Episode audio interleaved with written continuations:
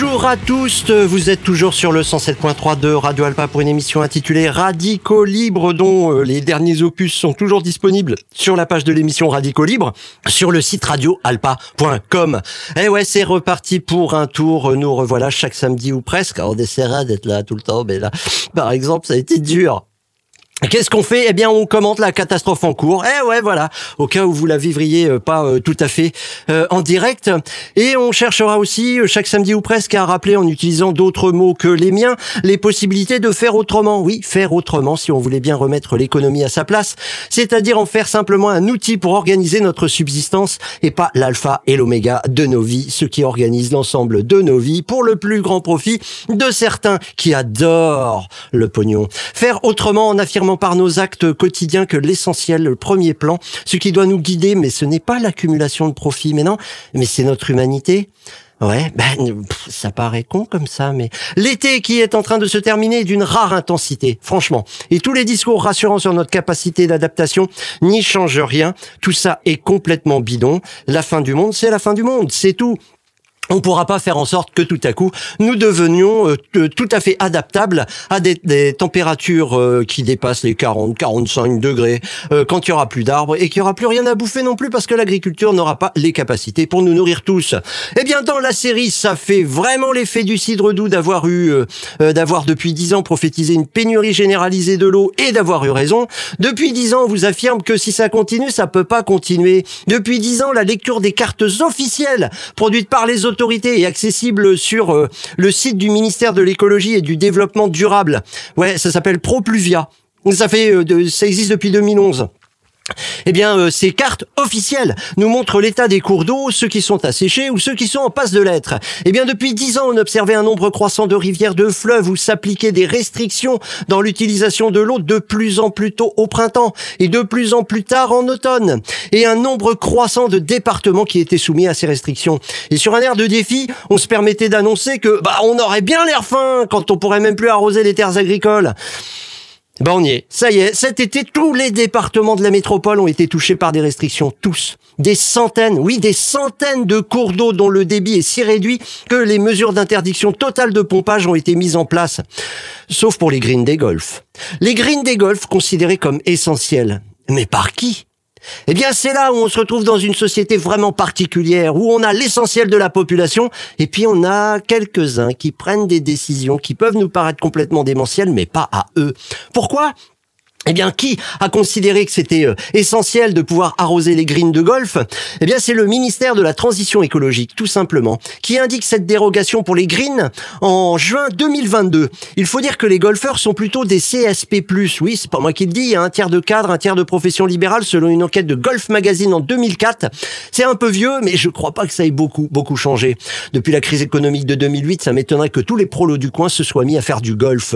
Surtout que la mise de départ pour avoir euh, putts, les, les butts, les ruts, les, enfin tous ces trucs là qui permettent euh, de taper dans la balle, ça coûte la peau du dos.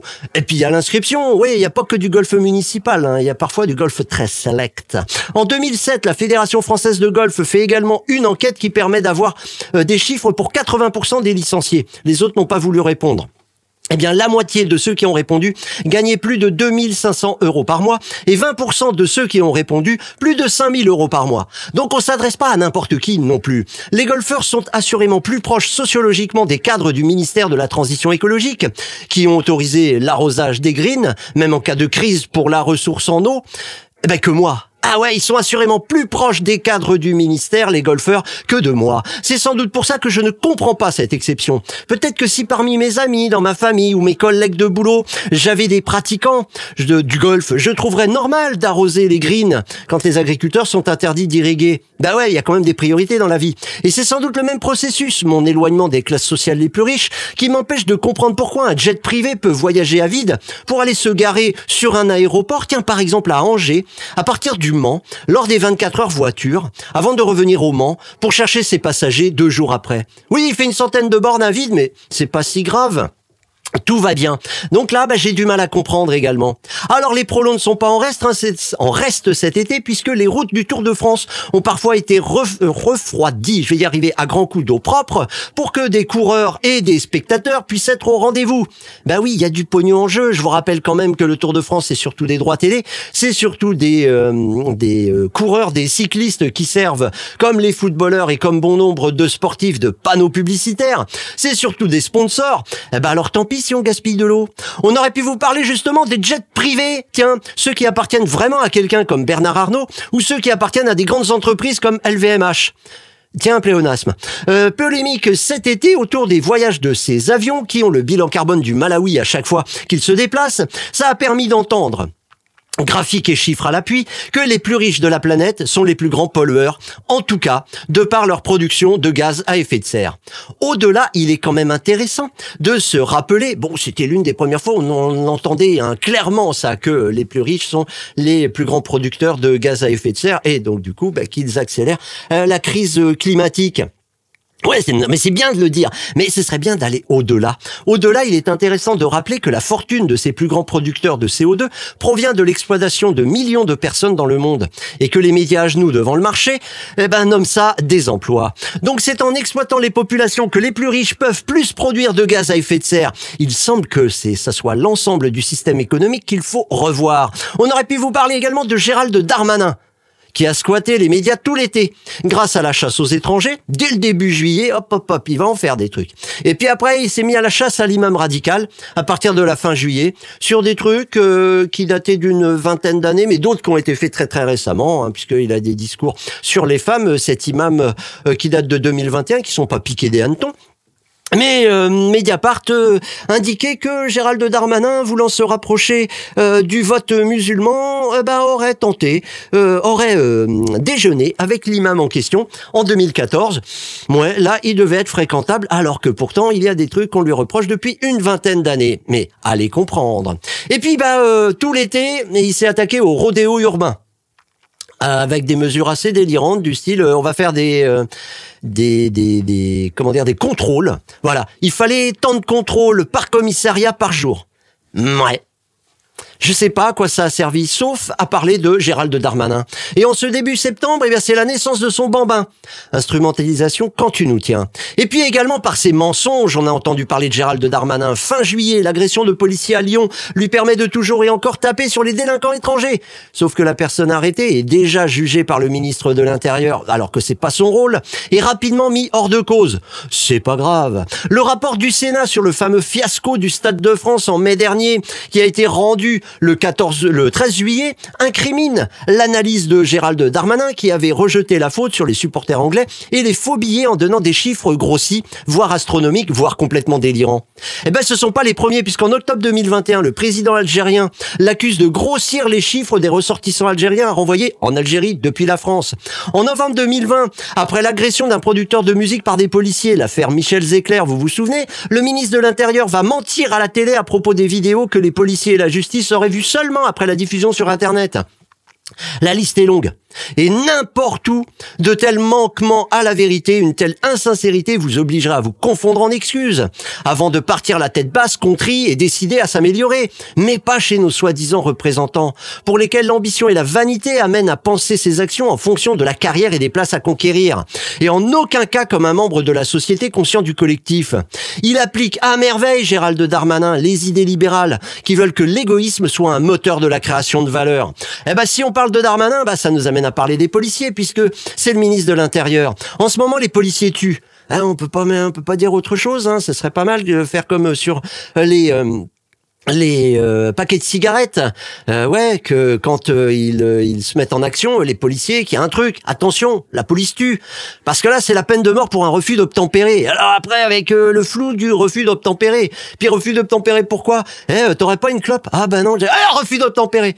Non, là j'abuse. Bon, d'accord. Alors la peine de mort pour refus d'obtempérer, là il faut dire que bah des fois, euh, franchement, euh, ceux qui refusent d'obtempérer, euh, c'est pas des, des personnes avec lesquelles j'aimerais passer mon réveillon ou mes vacances, ou même un temps assez court. Non, parce qu'ils ont pas l'air très très fut-fut, très très intéressants et puis très très honnêtes. Mais alors quand même, La peine de mort juste pour un refus d'obtempérer parce qu'on a volé une bagnole. La peine de mort pour un vol de bagnole, c'est peut-être un peu beaucoup.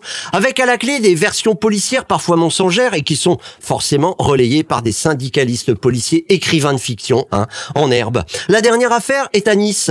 Elle nous montre à quel point la notion de danger pour la, police est élastique. Sur BFM TV, le jour même du tir, le mercredi 7 septembre, un certain Laurent Martin de Frémont, secrétaire général, euh, secrétaire départemental de la CGP Police FO, Force ouvrière, raconte des fadaises totalement contredites par plusieurs vidéos. Si le but est d'immobiliser le véhicule, sans doute qu'une blessure à la jambe, qui peut être mortelle hein, en cas euh, d'atteinte de, l'artère fémorale, ouais, par exemple, c'est vrai, eh ben ça ferait l'affaire quand même. Tu tires dans la jambe, le gars, à mon avis, euh, ça va être difficile de passer les vitesses ou de freiner, etc. Eh bien, dans le cas là, à Nice, encore une fois, c'est le haut du corps qui est visé. Alors que ben, plus personne n'était véritablement en danger puisque la voiture était bloquée devant, bloquée à côté. Bon, bah comme à chaque fois, l'IGPN enquête. Moi, je suis pas très rassuré, même si euh, le tireur a été mis en examen pour, euh, je sais pas quoi, mais en tout cas pas homicide. Donc, quand la police tire et tue, c'est pas un homicide. On aurait pu vous parler de la réforme annoncée de l'assurance chômage. Les indemnités seraient calculées en fonction de la bonne santé de l'économie. Et si tout va bien, il va falloir m'expliquer comment tout peut aller bien dans une économie capitaliste hein, qui ne fait que créer de l'iniquité. Et bien, euh, quand l'économie va bien, les allocations chômage baisseront. Voilà. Puisque les privés d'emploi, comme ils disent, devraient trouver un emploi, puisque bah, l'économie va bien. Alors oui, euh, il va falloir définir des critères quand même. Les tenants de la réforme continuent à croire et à faire croire que l'abstraction mathématique appelée l'homo economicus existe. Elle a été créée pour faire des études économiques, comme si la science économique était une véritable science, eh bien, on continue à nous faire croire qu'il a une réalité, cet Homo economicus. Il croit et continue à faire croire que les êtres humains agissent seulement en fonction de leur intérêt économique. Et donc, si les allocs baissent, je vais chercher du taf parce que en travaillant, je gagnerai plus que avec mes allocations. De fait, les tenants de cette réforme oublient les autres ressorts de la vie humaine.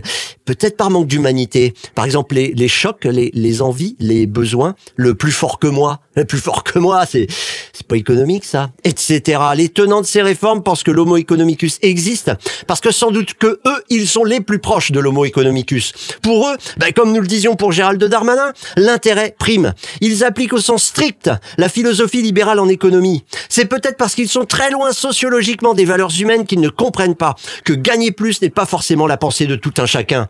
On aurait pu vous parler également de euh, dans la série euh, ah oui ça fait 20 ans qu'on le sait mais les lobbies ont un certain pouvoir. Il paraît que les sels de nitrite les sels nitrités les trucs qu'on met euh, dans les charcuteries sont toxiques cancérigènes même. Ah oui on l'a appris au cours de l'été. On le savait depuis un certain temps. Mais comme je l'ai dit juste avant les lobbies ont un certain pouvoir et peuvent faire en sorte que on ne s'intéresse pas aux produits en question et qu'on ne les interdise pas pendant des années, voire des décennies. On aurait pu vous parler également du Royaume-Uni. Depuis quelques jours, les médias français parlent énormément de ce pays. Une couverture médiatique de folie, avec des émissions spéciales, des invités, analystes en pagaille, des plateaux entiers qui décortiquent l'affaire. Ben ouais, il faut dire que le Royaume-Uni vit un moment historique. Le plus grand mouvement de grève depuis des années. Depuis les années Thatcher, donc on revient euh, à la fin des années 80. Mais c'est la mort d'une reine de 80 96 ans qui finalement anime les télés, les radios et les sites internet. La mort d'une souveraine dont le pouvoir politique est désuet, dont l'essentiel des journées se passait en cérémonie protocolaire. Tiens, Quelqu'un a des nouvelles sur le nombre de grévistes, leurs revendications, les avancées obtenues, les dates des prochaines actions? Non? Ah bah ouais, c'est vrai que ça concerne que quelques dizaines de millions de personnes. On aurait pu vous parler également de Brieux Froger, un allié roman de Sonia Baquès. Mais qui sont tous ces gens? Eh bien, tous ces gens viennent de Nouvelle-Calédonie. Euh, les deux là sont des élus de l'Assemblée de la province sud de Nouvelle-Calédonie et au Congrès de la Nouvelle-Calédonie qui regroupe la province sud, la province nord et puis les îles. Il est de droite anti-indépendantiste comme Sonia Baquès, la secrétaire d'État à la citoyenneté du gouvernement Borne, qui a été donc nommée par Emmanuel Macron. Au premier tour de l'élection présidentielle de 2022, eh bien euh, soutient Éric Zemmour et lui a même donné son parrainage en tant qu'élu et il s'affichait comme le représentant d'Éric Zemmour en Nouvelle-Calédonie. Dans un article du Numéa Nous Nouméa, c'est la capitale de la Nouvelle-Calédonie, de Nouméa Post du 21 décembre 2021, on peut lire. Présent aux élections présidentielles, Éric Zemmour vient de fonder un nouveau parti politique baptisé Reconquête. Brieux Frogier y a immédiatement adhéré et a entrepris de structurer Reconquête en Calédonie. Et puis bah au second tour, Brieux Frogier rentre dans le rang il soutient Emmanuel Macron comme les autres qui sont alliés à Sonia Baquès comme les autres membres d'un groupe qui s'appelle les Loyalistes, le groupe parlementaire dirigé par Sonia Baquès. Voilà que début septembre, Brieux Frogier, fils d'un sénateur de Nouvelle-Calédonie, est nommé conseiller spécial dans le ministère de sa collègue du Congrès, Sonia Baquès, puisque je rappelle qu'elle est secrétaire d'État à la citoyenneté. Bah, Qu'a-t-il de spécial puisqu'il est conseiller spécial? Mystère. À part que dans le papier déjà cité du Numéa Poste, J'arrive pas à dire où. Alors, euh, du Numéa Poste, on peut lire. Brieux Frogier ne se reconnaît pas du tout dans la politique menée par Emmanuel Macron en métropole. Ah ouais? C'est donc ça qui le fait euh, vraiment spécial, ce conseiller. Un membre, il est conseiller d'un membre d'un gouvernement soutenant le programme du président de la République Emmanuel Macron, alors qu'il est totalement contre. Il ne se reconnaît pas du tout dans la politique menée par Emmanuel Macron. Au-delà de l'idéologie et des valeurs mouvantes de ce beau monde, on voit bien le clientélisme permanent associé aux élections. La représentante de la Nouvelle-Calédonie est une cliente du groupe politique Renaissance, anciennement LREM. Et quand elle est nommée, eh bien, elle s'entoure des copains et copines politiques. Dans son malheur, Brieux euh, Frogier a de la chance. S'il a fait le voyage jusque dans la métropole pour sa nomination, il peut participer aux universités du parti Reconquête, qui ont lieu ce week-end pour les auditeurs du direct dans le Var. Et donc revoir Éric Zemmour, puisqu'il l'avait déjà rencontré en 2021. Eh, ça c'est du bol. On aurait pu vous parler également des activités de plein air cet été, parce que dans cet environnement morose où les vessies libérales servent toujours de lanterne pour l'humanité, alors que les forêts brûlent, les tempêtes sont titanesques, les productions agricoles stagnent, les réfugiés climatiques se multiplient, eh bien des lueurs se font jour tout l'été. Malgré la propagande à outrance dans les médias à genoux devant le marché, des humains de tout poil se sont réunis pour discuter, s'organiser, mettre en œuvre des solidarités concrètes dans par exemple des camps autogérés, dans tout le pays. À Notre-Dame-des-Landes, par exemple, à Bure, en Bretagne, avec les soulèvements de la terre dans le sud pour lutter contre la connexion obligatoire avec écran total, etc., etc. De fait, la résistance au monde comme il va continue. Et elle continue aussi au mois de septembre. C'est pourquoi, euh, par exemple, si vous allez à Paris le mardi 13 septembre, il y aura la présentation du livre Technolutte, ce qui nous permet de parler du livre Technolutte. Euh, cette euh, rencontre cette présentation de livre sera organisée avec euh, reporter, la librairie Quilombo, ou ça au CICP 21 Terre, rue Voltaire, Paris 11e, métro rue des Boulets ou euh, Nation.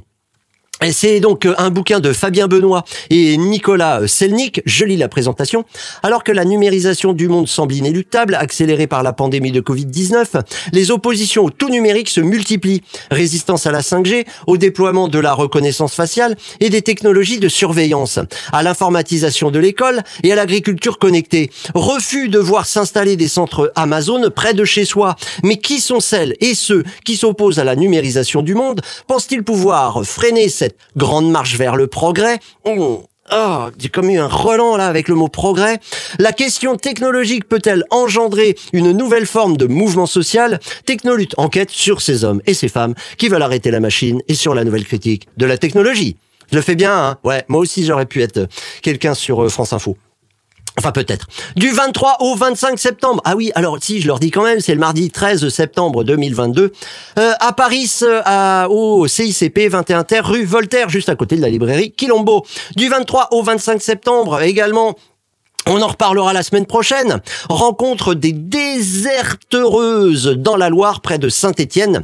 Plus d'infos sur déserteureuse.noblogs.org. Alors déserteureuse, ben, ça s'écrit euh, comme un désert et puis heureuse juste après. On y parlera de désertion de la société libérale et de comment vivre, s'organiser dans les interstices où vivent justement ces déserteurs.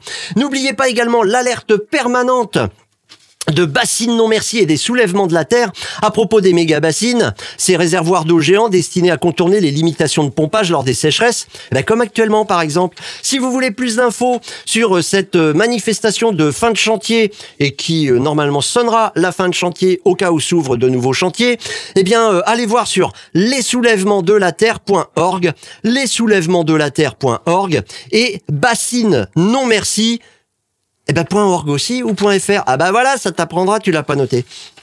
Cherchez Bassine non merci, vous trouverez un site qui vous donnera des informations ou les soulèvements de la terre.org. Tiens, à noter, le débâchage de 2 mégabassines en août, c'était en Vendée. Bah ouais, parce que quand c'est débâché, l'eau continue, enfin retourne euh, à la terre, puisqu'elle est plus bâchée, elle est plus empêchée euh, d'aller dans la nappe phréatique par la bâche. D'où l'idée de débâcher les méga-bassines. Eh ben ça s'est passé, tiens, en Vendée euh, au mois d'août. Deux méga-bassines débâchées. Mais je dis ça, je dis rien. Mais finalement, on a préféré vous parler de quoi? Eh bien, de sobriété.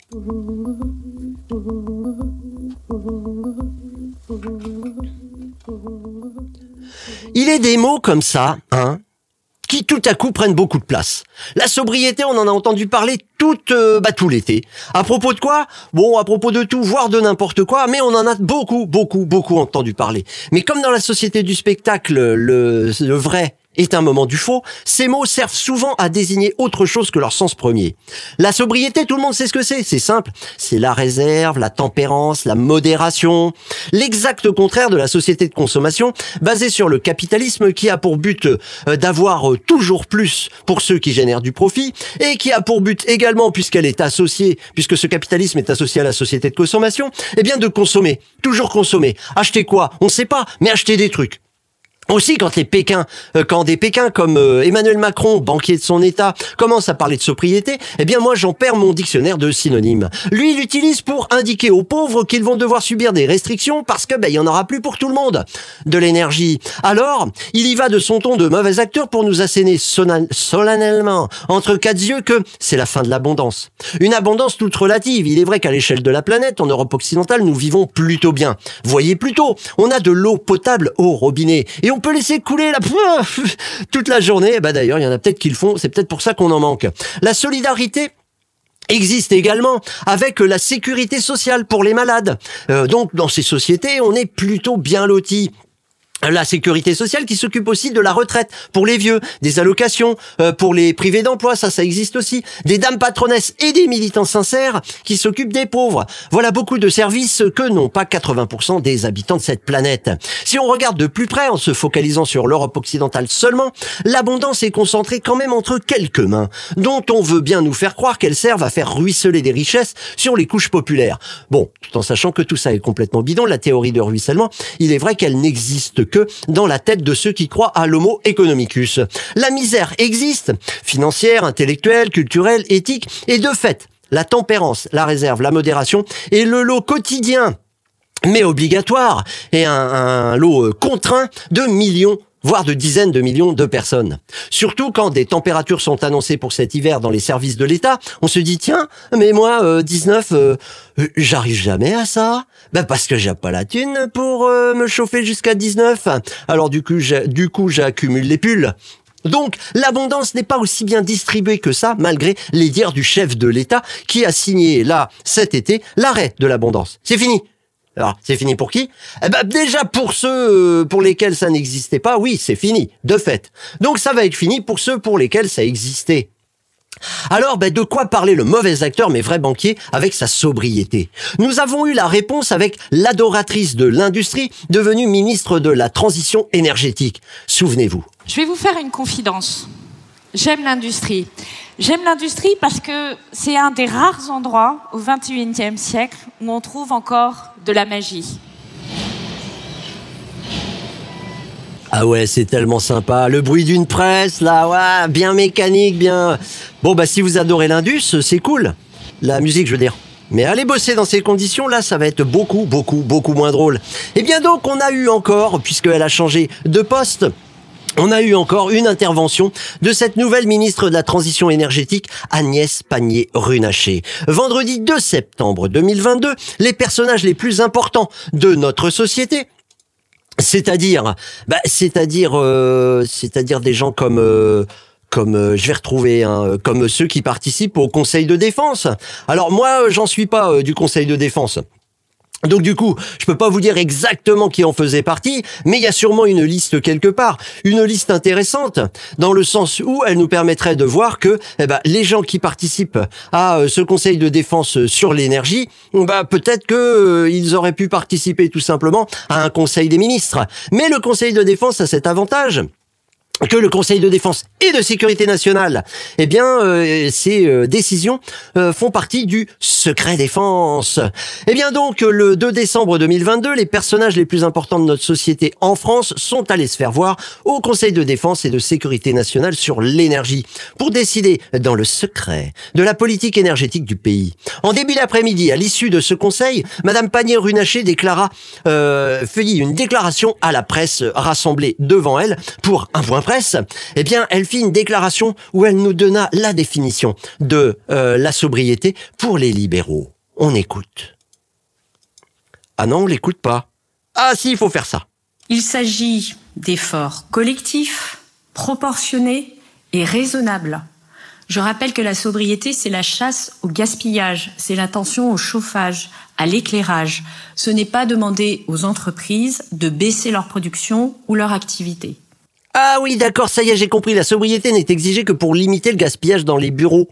Par contre, l'énergie peut, continuer à servir à produire n'importe quoi tant que ça se vend. Le modèle économique de la société de consommation n'est surtout pas remis en cause. La croissance du PIB reste la boussole de nos actions, notre raison de vivre. Et du coup, bah, euh, la précipitation de la fin de l'humanité. Mais ça, c'est pas grave.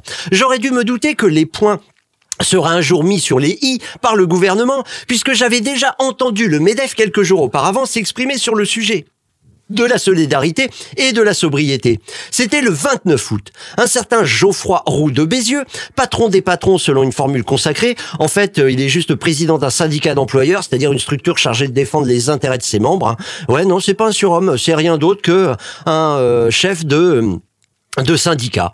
Et là, ben, ce sont les employeurs qui se sont structurés, qui se sont mis ensemble pour se défendre. Donc Geoffroy Roux de Bézieux inaugurait l'université d'été du MEDEF. Écoutons la voix qui donne le tempo à l'action gouvernementale. Parce que la France a réformé partiellement le Code du travail, nous continuons à créer des emplois et le taux d'emploi est au plus haut depuis 1975. Alors, ça ne veut pas dire évidemment que nous échapperons à une éventuelle récession mondiale, pardon. Mais cela veut dire surtout qu'on ne doit pas changer de cap. Alors j'entends ceux qui demandent euh, plus d'allocations, plus de chèques, le retour du quoi qu'il en coûte, parfois même dans le patronat, et donc plus de dépenses publiques, face à l'inflation. Mais mes amis, laissons Keynes reposer en paix dans sa tombe. La meilleure façon d'aider les ménages français, c'est de rendre de la compétitivité à leurs employeurs. La véritable réponse au problème du pouvoir d'achat, elle n'est pas dans les indemnités, elle n'est pas dans chèques, elle est dans une politique de l'offre. Produire, produire, toujours produire. Et ne sont-ils pas complémentaires, euh, Madame Pannier-Runacher et Monsieur Roux de Bézieux? Eh ben, comme pour ajouter un petit peu de lien entre tous ces acteurs, un certain Bruno Le Maire, le ministre libéral de l'économie capitaliste, qui se fait juste appeler ministre de l'économie en faisant croire que c'est la seule possible, pour paraître bien plus neutre, il en remet une couche le lendemain, devant une journaliste en plein ménage. Devinez où c'était? Eh ben, la réunion des patrons euh, du Medef. On écoute Bruno Le Maire. Vous avez bien euh, entendu parler de cette polémique aussi sur les super profits. Non. Vous n'étiez pas là cet été alors Non, mais je ne sais pas ce que c'est que le super profit. Donc non, je n'ai pas entendu. Je sais que les entreprises doivent être profitables, c'est tout ce que je sais. Je sais que Total, CMA CGM, les distributeurs, un certain nombre d'autres entreprises ont déjà fait des efforts pour redistribuer ce qu'elles avaient gagné directement dans la poche du consommateur et de nos compatriotes. Et j'appelle toutes les entreprises qui ont les marges de manœuvre nécessaires, comme l'a fait la Première ministre hier, à alléger la facture de l'inflation pour nos compatriotes. Mais je sais une dernière chose. Taxer plus en France, c'est produire moins en France. La sobriété à la sauce libérale de nos soi-disant représentants actuels, c'est surtout continuer dans, euh, à garder le cap, comme le dit le MEDEF, continuer dans la compétition mondiale dont on sait qu'elle participe grandement au dérèglement climatique. Mais qu'est-ce qui peut bien les animer, ces gens-là? Eh bien, on en reparle la semaine prochaine. Ouais, j'ai perdu mon générique. Bon, allez, on est déjà en retard. Alors du coup, qu'est-ce qu'on fait? Eh bien, on vous dit tout simplement, euh, bah allez, au revoir, et on refait le générique à la bouche. Au revoir. Oui, c'est ridicule, je sais. Alors, je vais arrêter.